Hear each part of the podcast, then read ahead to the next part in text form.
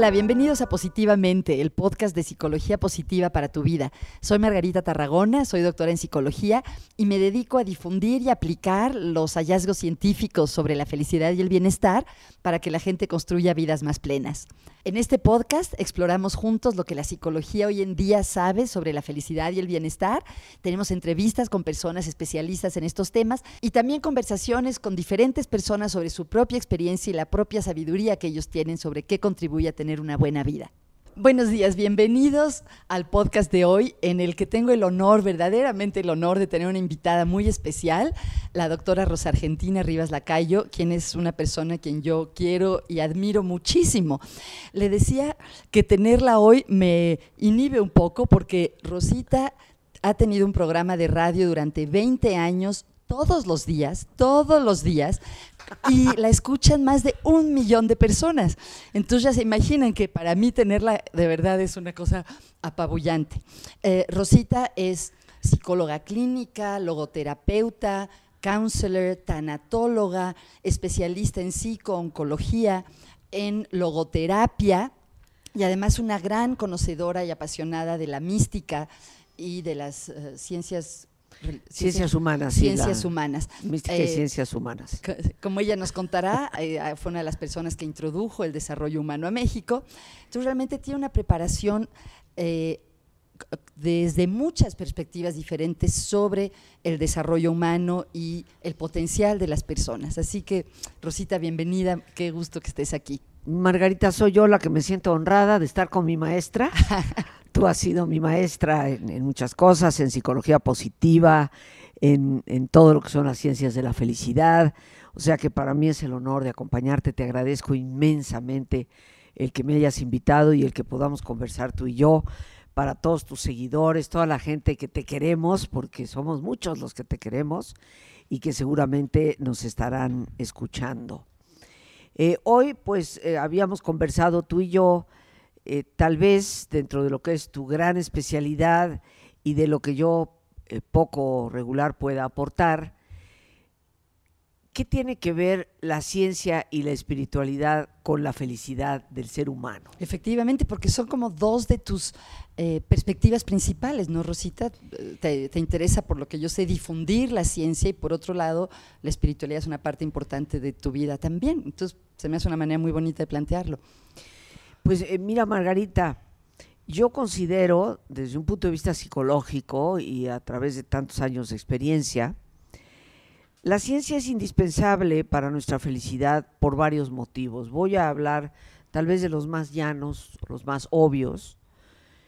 El pensamiento científico te da estructura, te da el desarrollo de una de las capacidades que nos hacen genuinamente humanos somos seres racionales. El pensamiento científico te desarrolla la capacidad de análisis lógico. Sin el razonamiento y el análisis lógico, estamos condenados a perder por completo el sentido común. Y para la felicidad humana eso representa un terrible desastre.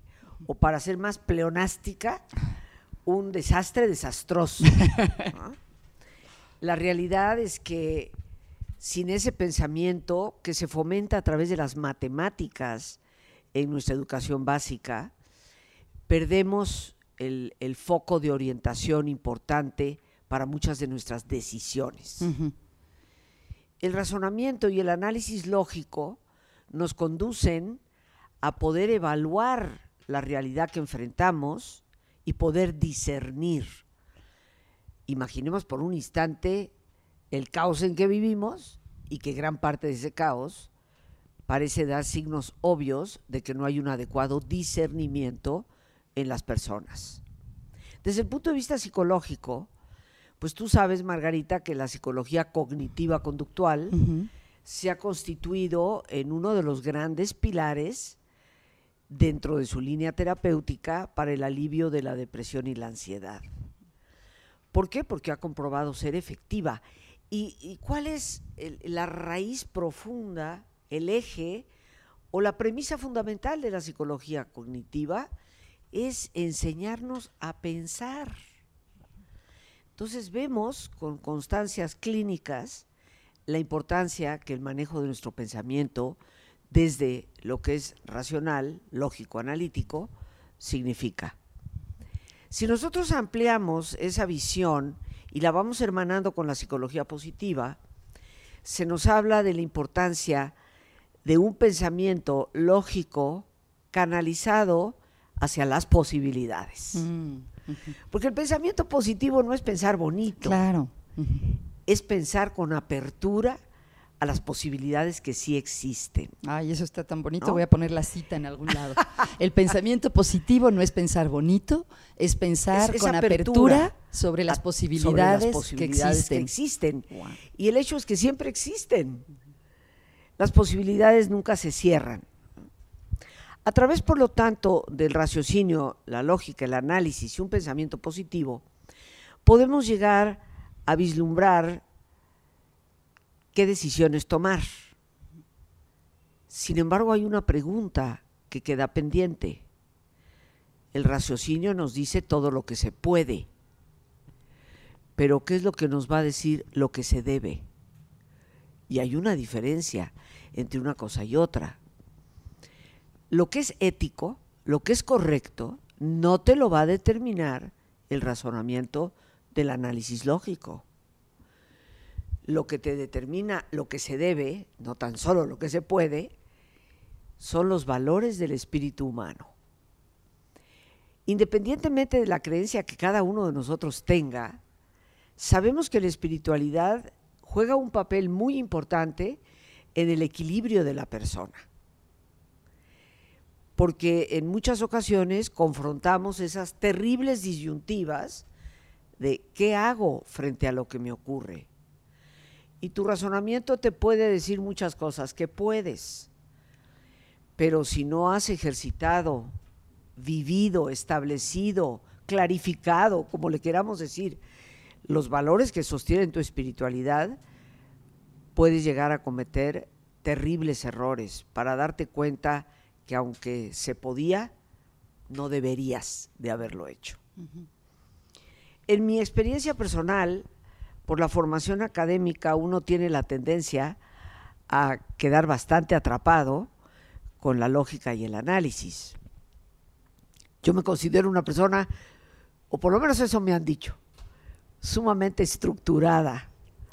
Tú has escuchado algunas de mis conferencias Tus y, libros. y tienen un orden, una estructura, y esto se lo debo a mi formación académica que me da las bases de ese pensamiento racional y de ese análisis lógico. Pero mi misma experiencia dentro de lo que es la consulta y la experiencia del dolor de tantas personas que tan amablemente han confiado en mí, me doy cuenta que hay momentos ante las tragedias que vivimos en donde ni todo el razonamiento ni toda la lógica te va a dar soluciones. Tienes que recurrir valores mucho más profundos. Como digo, y es algo que estaré comentando en una próxima conferencia, ni toda la ciencia, ni toda la tecnología dan calor a tu corazón cuando éste llora. Tenemos que recurrir a valores que van más allá de esos límites de la estructura para tocar el, el corazón de la persona. Si nosotros desarrollamos un pensamiento racional, ejerciendo esa característica totalmente humana, y a la vez desarrollamos los valores del espíritu, creo que estaremos construyendo un verdadero equilibrio que nos puede llevar más fácilmente a la armonía de la felicidad. Te lo pongo en una metáfora que, que ha venido a mi mente en estos últimos días de tanto trabajo. Ciencia y espiritualidad son como dos rieles. Mm, Aparentemente como líneas paralelas nunca se tocan. Sin embargo, las dos son indispensables para que corra el tren. Y más aún, van unificadas por los durmientes. Qué bonito. Los durmientes les unifican para poder mantenerse en ese paralelismo constante y continuo. Algunos han comparado la vida con un viaje en tren, Ay, qué bonito. porque se dice que pues es un tren que va parando en diversas estaciones.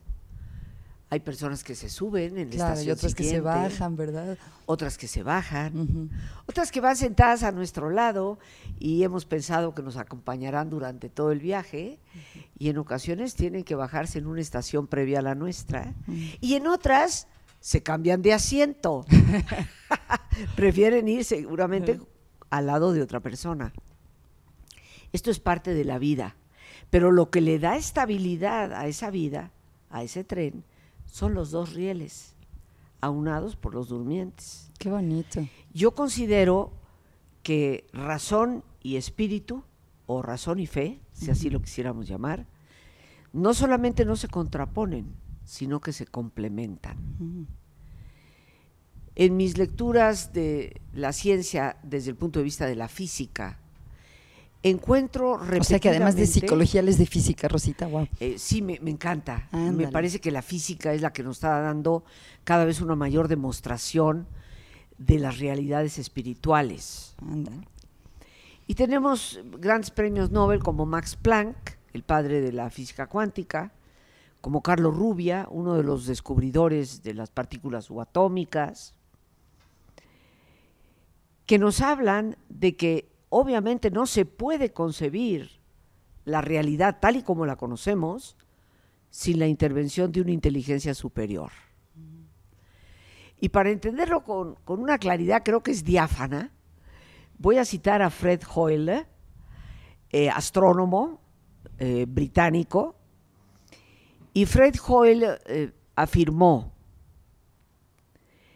pensar que la naturaleza y los seres biológicos como nosotros fueron formados por el azar y por una multiplicidad de combinaciones, es tan absurdo como creer que porque pase un huracán en un patio de desechos se puede conformar un avión.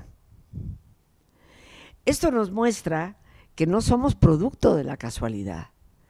Y es precisamente no la psicología, sino la física, y muy especialmente la física cuántica, la que nos habla de que en realidad somos el resultado de una mente inacible, inaccesible para nosotros, que dio orden al cosmos. Y reitero, leamos a Max Planck, leamos a Carlos Rubia, leamos al mismo Alberto Einstein y nos daremos cuenta de esa realidad. ¿Cuál es la realidad, Margarita? Nosotros en nuestra terrible soberbia pensamos que pues la realidad es todo lo que veo y toco. Pero resulta que los físicos nos afirman que la realidad tal y como la definimos a nivel material ni siquiera existe. La verdad más profunda y la realidad más auténtica son las fluctuaciones cuánticas.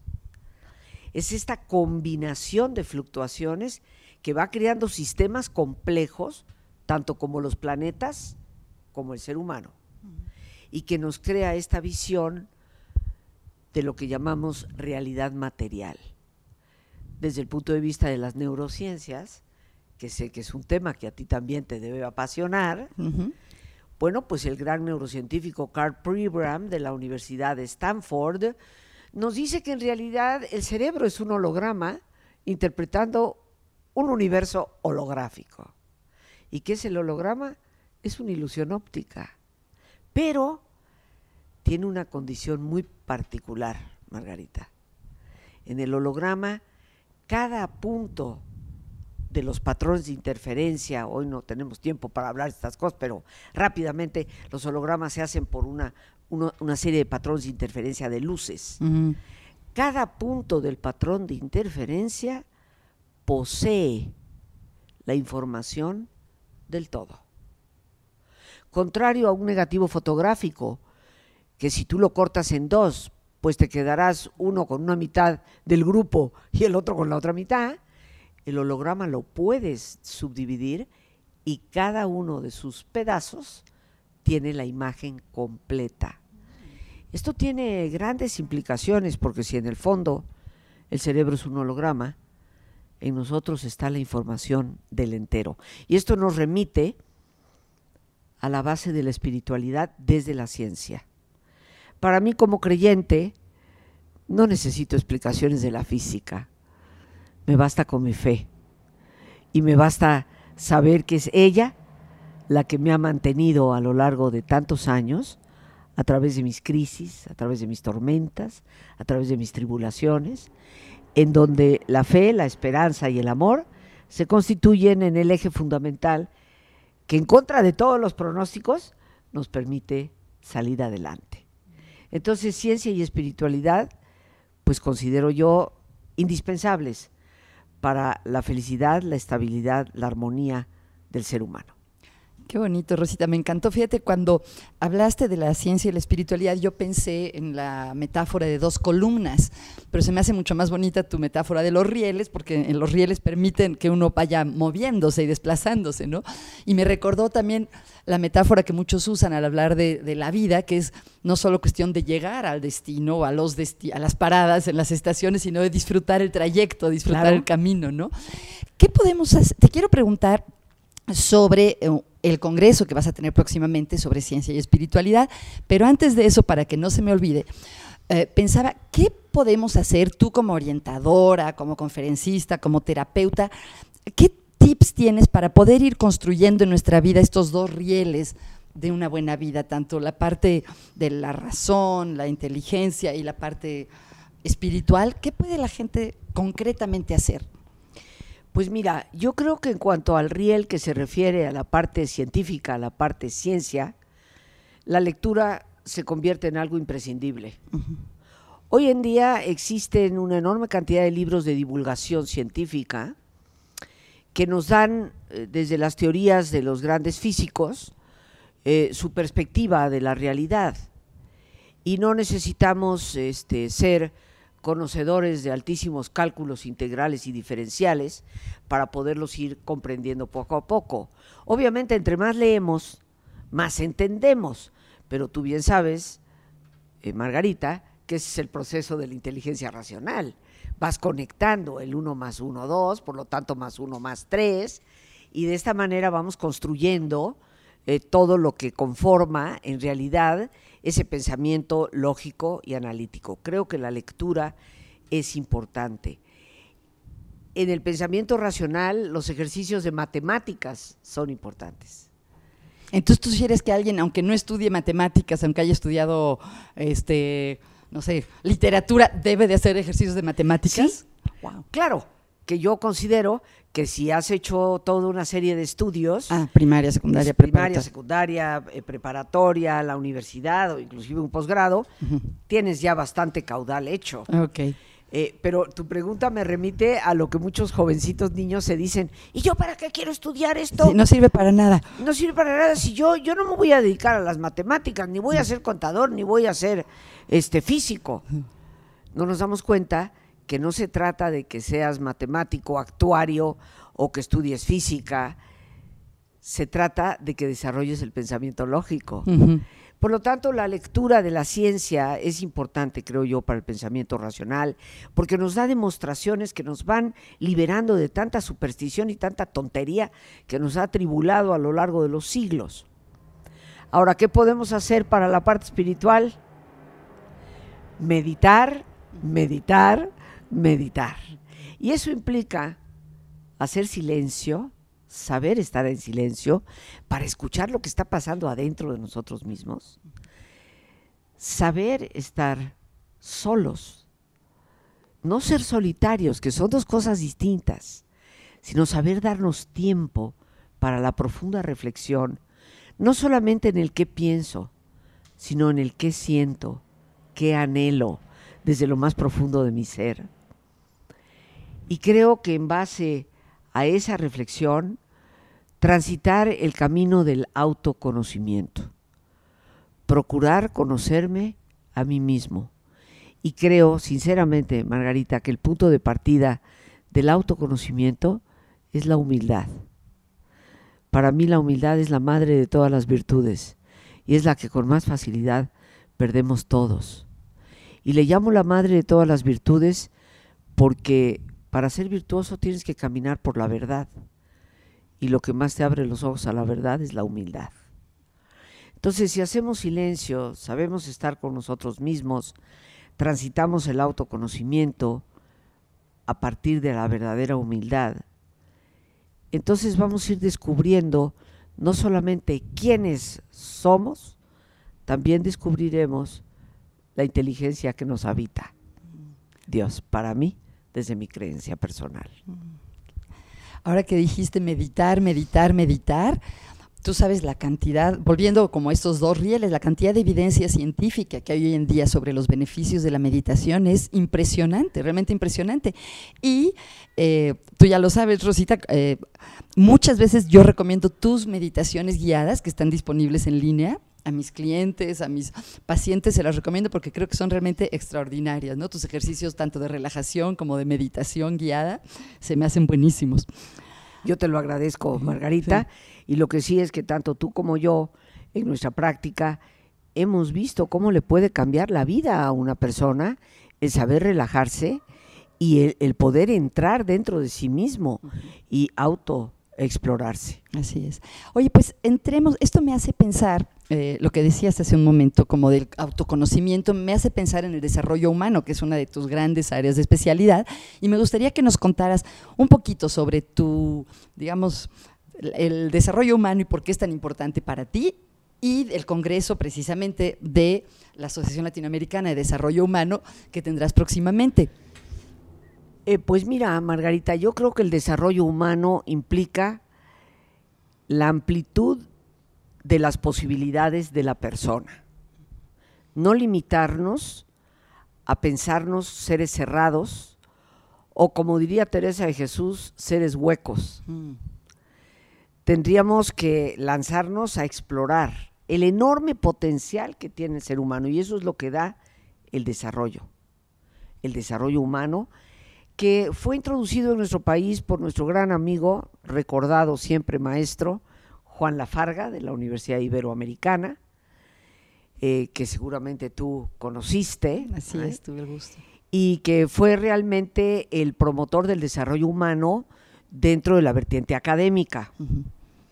Esto estamos hablando de hace aproximadamente 53 años, para serte exacta. Fue cuando se inició el movimiento en México. Yo empecé en él hace 46 años, pero trabajando en otros países de América Latina, aunque yo soy mexicana y vivía aquí, pero se me dio la oportunidad de llevar eh, la posibilidad de este desarrollo a los países centroamericanos, Colombia y Venezuela. Y en esto, pues fuimos creciendo, regresé a México y hace 40 años, en el año 1977, fundamos la Asociación Latinoamericana de Desarrollo Humano porque México sigue siendo la oficina central de todos los países del área centroamericana. Colombia se independizó igual que Venezuela, pero es México la que sigue siendo sede de todos los países de Guatemala hasta Panamá. El propósito fue primeramente llevar, aterrizar, diría yo, los conceptos de desarrollo humano a nivel práctico. Y yo encontré en una metodología que tú sabes que enseño, que es Dinámica Mental Método Silva, un aterrizar en herramientas prácticas lo que el desarrollo humano nos decía a nivel académico. Y bueno, creo que la mejor demostración de su efectividad es que aquí estamos celebrando 40 años de haber iniciado nuestras labores y de practicarlas ininterrumpidamente. Esto habla de una bondad de la metodología y nos ha ido permitiendo abrir ese paraguas a muchas otras áreas. ¿Qué labores, cuando dice nuestras labores, qué tipo de actividades hacen? O sea, ¿cómo se lleva o se implementa el desarrollo humano en la vida de las personas? Mira, nosotros lo damos a través de cursos, talleres, seminarios, conferencias, pero muy importantemente a través de algo que nuestra institución hace, que no creo que la haga ninguna otra, y es que cuando la persona toma uno de nuestros cursos o talleres, lo puede reafirmar las veces que quiera sin pagar un solo mm, centavo. El propósito es que se mantenga constantemente actualizado y por otra parte, el que tenga la oportunidad de la constancia de la práctica. Entonces le facilitamos esto. adicionalmente, todos los lunes nosotros brindamos conferencias que son gratuitas para las personas que han tomado los cursos con nosotros. Y cada lunes hay un expositor distinto que va dando... Entonces es una membresía de por vida, es una digamos. membresía de por vida, de manera gratuita. Eh, esto hace que nuestra institución sea una institución de servicio. Eh, yo a lo largo de mi vida, eh, una vez alguien me preguntó, ¿cuál sería tu lema de vida? Sí. Y, yo respondí, pues saber para servir. Se me hace hermosísimo. Porque Margarita, tú que me conoces un poco más que la mayoría, pues sabes que he dedicado mi vida al estudio. Sí. Pero mi, mi afán no ha sido simplemente el saber y conocer sino el compartir, para que otros también sepan, para que otros también conozcan. Y aterrizar algunos conceptos complejos, por eso me gusta leer de la física como ciencia, porque nos da ideas sumamente complejas, pero se pueden aterrizar en lo práctico. Y en este congreso que nosotros vamos a celebrar... Cuéntanos, cuéntanos de él. Pues mira, tenemos cinco conferencias que yo creo que abarcan eh, gran parte de lo que es el propósito del desarrollo humano y los diferentes enfoques en donde esos dos rieles tienen que estar firmemente sobre los durmientes del pensamiento humano. La primera conferencia se titula Empezar de cero. La imparte Julieta Lujambio, que más allá de ser una gran y conocida comunicóloga, es también maestra en logoterapia, tiene una maestría en logoterapia, y se ha dedicado al afán terapéutico, pero también es graduada de nuestra institución, es miembro del instituto y empezar de cero, Margarita, ¿qué te puedo decir yo a ti que eres maestra de maestras en el acompañamiento a tantas personas con problemas? en donde la vida constantemente nos confronta con esa realidad de volver empezar de nuevo y seguramente tú como yo lo habrás podido percibir con claridad, ese empezar de nuevo requiere de esos dos pilares. Sin esos dos pilares del pensamiento racional y de los valores, es poco fácil que una persona cuando se le derrumba la vida pueda volver a empezar y empezar de cero.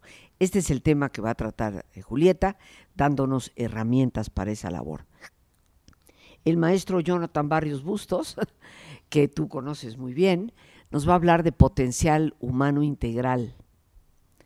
Aquí quisiera plantearnos una pregunta. ¿Puede una persona considerar que su potencial se está explayando de manera íntegra cuando alguna parte de su ser no se ha explorado? Creo que la obvia respuesta es no. Así que necesitamos darnos cuenta que cuerpo, mente, espíritu deben de ser exponencialmente desarrollados para tener un potencial integral en la persona. La maestra Norma Ledesma Ruiz de la Universidad Nacional Autónoma de México, dedicada a la pedagogía toda su vida, nos va a hablar sobre educar desde el cerebro y el corazón, educar el pensamiento racional de nuestros más jóvenes, educar la canalización de las emociones y ver la íntima conexión que tienen estos dos conceptos con los durmientes, que serían precisamente educar en los valores del espíritu. ¿Cómo, cómo podemos nosotros, Margarita, honestamente, canalizar, no reprimir, canalizar adecuadamente nuestra ira, nuestra tristeza, nuestro miedo, no solamente necesitamos un proceso cognitivo, necesitamos también valores que nos sostengan como la compasión, la comprensión, la paciencia. Estará también con nosotros Mariano Osorio, una persona sumamente conocida seguramente de muchos de tus escuchas, eh, conocido a través de su enorme labor en los medios de comunicación, promotor del pensamiento positivo, que él absorbió de nuestra institución, mm. puesto que es graduado ah, desde, los, desde los 16 años de edad. Y ahí Mariano vio una visión de mundo que, de acuerdo al testimonio que él mismo ha dado, le abrió enormes posibilidades y lo ha llevado a ser una persona extremadamente exitosa, con valores muy importantes. Ojalá todos tuviéramos la oportunidad de conocerlo para ver su enorme congruencia. Él nos va a hablar de herramientas para el pensamiento positivo. Y finalmente, tu amiga Rosita, mi conferencia se titula Razonar con sentido, con sentido de vida. Y más que hablar de psicología, voy a hablar de física. Ándale. Y voy a hablar de cómo la ciencia, desde una forma accesible y sencilla, nos muestra la evidencia total de la espiritualidad humana que necesitamos cultivar, porque el razonamiento no nos conduce a mayor logro si el propósito para vivir se ha perdido. Y creo que eso se fundamenta en nuestros valores espirituales. Oye, y todo esto en un solo día. Dinos dónde va a ser y cuándo, Rosita. Mira, esto se va a llevar a cabo este próximo domingo, 27 de agosto, de 9 de la mañana a 3 y media de la tarde, con lo cual pues le da a las personas la facilidad de salir con la Después irse familia a comer, ¿verdad? A comer, sabroso, Después de nutrir el cerebro y el espíritu. nutrir el cuerpo también. De 9 de la mañana a 3 y media de la tarde, en el Centro Médico Nacional Siglo XXI, la unidad de congresos, el auditorio número uno. Ahí estaremos esperándolos. Y si me permites dar un teléfono. Por favor. 52 11 0303 52 11 0303 para que nos llamen cuanto antes y podamos realmente asegurarnos el estar ahí. Yo eh, le doy gracias infinitas a Dios, le doy gracias a la vida y sobre todo a la confianza que las personas han tenido a lo largo de estos mis 40 años de trabajo, confianza en la calidad de nuestro servicio. Y eso, Margarita, ha hecho que siempre nuestros eventos se vean plenos. Así que no lo dejemos para el último minuto. Ojalá cuanto antes puedan comunicarse al 5211 0303 y ahí recibirán todos los informes, un costo mínimo simplemente para poder recobrar nuestra inversión y poder seguir adelante con nuestras actividades. Así que este fin de semana, qué mejor el domingo en esta convención que se titula Saber Pensar, Ciencia y Espiritualidad. Gracias, Rosita. Espero que tengan mucho éxito. Sé que llenan ese enorme auditorio uh, de manera regular. Y me da ahí te voy a estar esperando. Sí, ahí voy a, ya estaba pensando a quién voy a llevar, además de, de mi familia y de mis amigos. Oye, Rosita, eh, esto de saber servir, eh, saber para servir, me encanta tu lema. Creo que tú has cumplido una labor muy importante de llevar los conocimientos científicos eh, de una manera accesible a todo el público, ¿no? Como ser un puente entre la famosa torre de marfil de los académicos y las personas de, de que estamos por la calle todos los días. Tú has escrito varios libros, así que yo me acuerdo que me han gustado mucho es saber pensar, eh, saber perdonar Y saber, crecer. Saber crecer. ok. Que fue el libro a través del cual nos conocimos tú y yo. ¿Cuál es el que es de la resiliencia? El de saber, Saber crecer. crecer, sí. Y pues siempre recordaré tu amable invitación a la Iberoamericana para dar una conferencia ahí en uno de los auditorios sobre resiliencia, que era un cuando tema. No se hablaba tanto, porque No se hablaba. unos 13 o 14 años. Eh, sí, esto fue hace 12 años Sí, aproximadamente. Y este me invitaste y tuve el gusto de estar ahí. Inclusive mis editores en España, eh, cuando le puse el título, porque yo siempre titulo mis propios libros, no me gusta que el editor los ¿Y titule. cómo lo logras? Porque la mayoría de las veces los editores no dejan a los autores poner el nombre del libro. Pero yo le dije, o es ese nombre o, o no lo hacemos. Oye, Y pero dijeron- ¿qué es la resiliencia? Porque a lo mejor no todo el mundo conoce ese término, Claro. no es tan conocido. Aunque ya cada vez es más, Sí, Margarita. ¿verdad? En aquel entonces, cuando se lo dije a los editores españoles, me dijeron resiliencia, pero vamos, que eso no conoce nadie. ¿no? Le dije, no te preocupes, le dije, dentro de unos años todo el mundo lo va a conocer. Y efectivamente, hoy, hasta en los diversos medios de comunicación, en los programas más ligeritos, encontramos la palabra resiliente. ¿Qué es la resiliencia? Es la capacidad de un ser humano de confrontar sus adversidades, salir adelante sobreponiéndose a ellas, aprendiendo de la experiencia y creciendo como persona. Esa para mí es la definición más accesible de lo que es la resiliencia en la psicología humana, que dicho sea de paso, es lo que mi madre me enseñó como la virtud de la fortaleza. Ay, qué bonito. Oye, ¿dónde puede la gente conseguir? ¿Tienes una página web en la que se condensen todos tus recursos o dónde se Sí, pueden encontrar no. tus libros, tus Mira, videos? Eh, los libros se pueden encontrar en todas las librerías, eh, Saber Crecer, Saber Pensar, Saber Perdonar, de Editorial Urano. Y bueno, mi nombre es Rosa Argentina Rivas Lacayo. En las librerías se consigue, también a través de nuestras páginas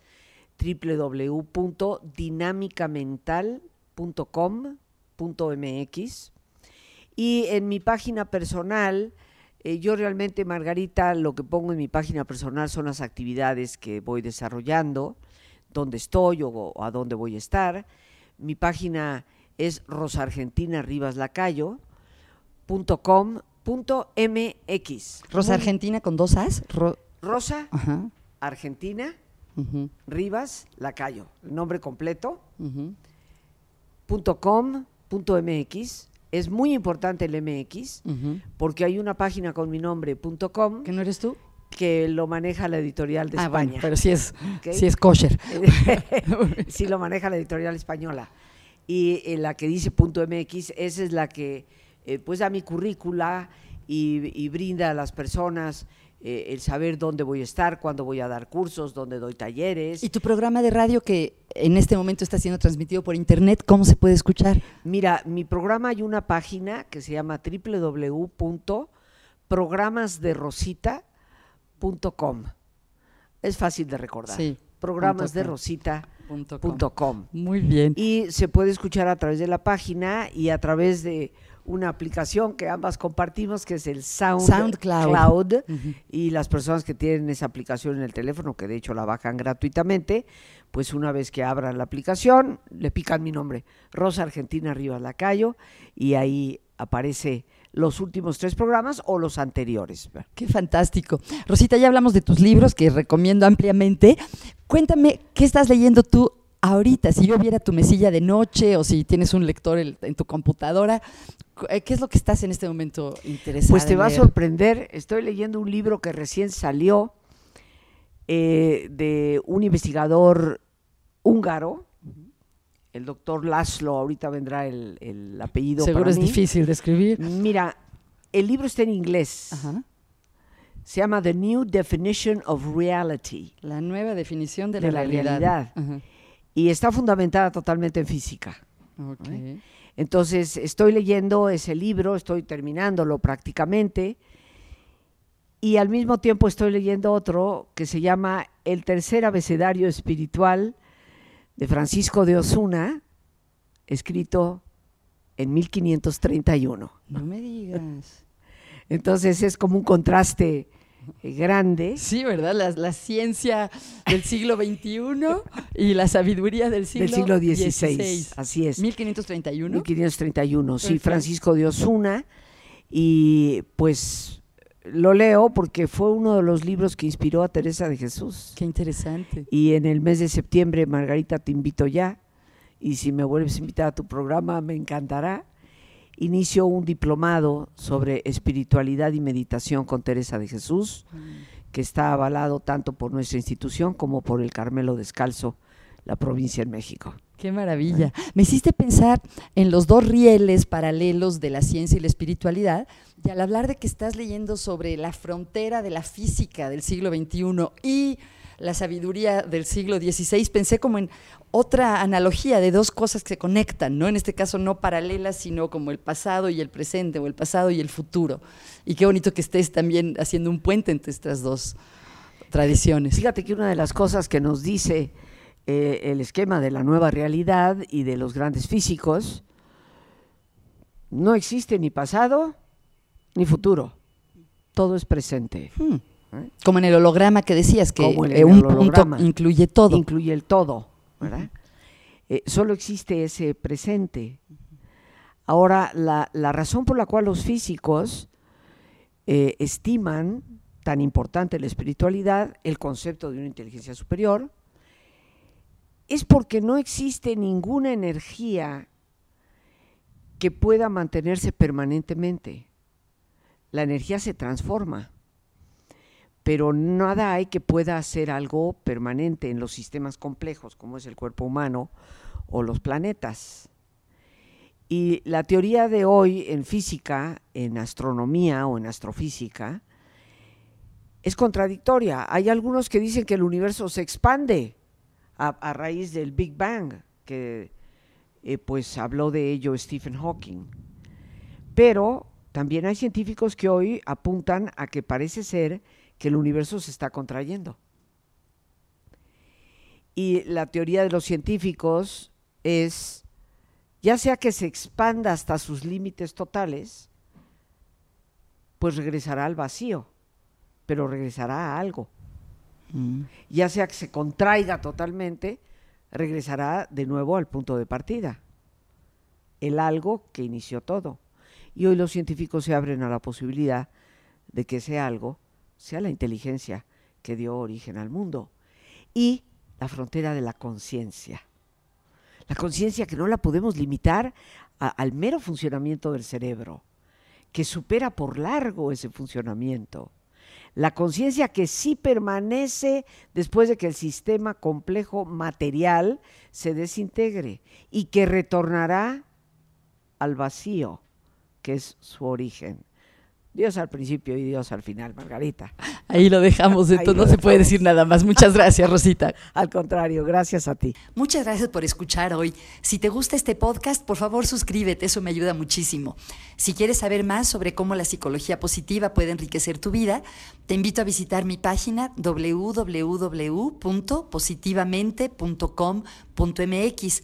Y si quieres saber mucho más sobre cómo aplicar la psicología positiva en tu trabajo y todos los días, a lo mejor te puede interesar la certificación en psicología positiva creada por el doctor Tal Ben Shahar y que ahora ofrecemos en español a través del Holding Institute y el Instituto de Bienestar Integral.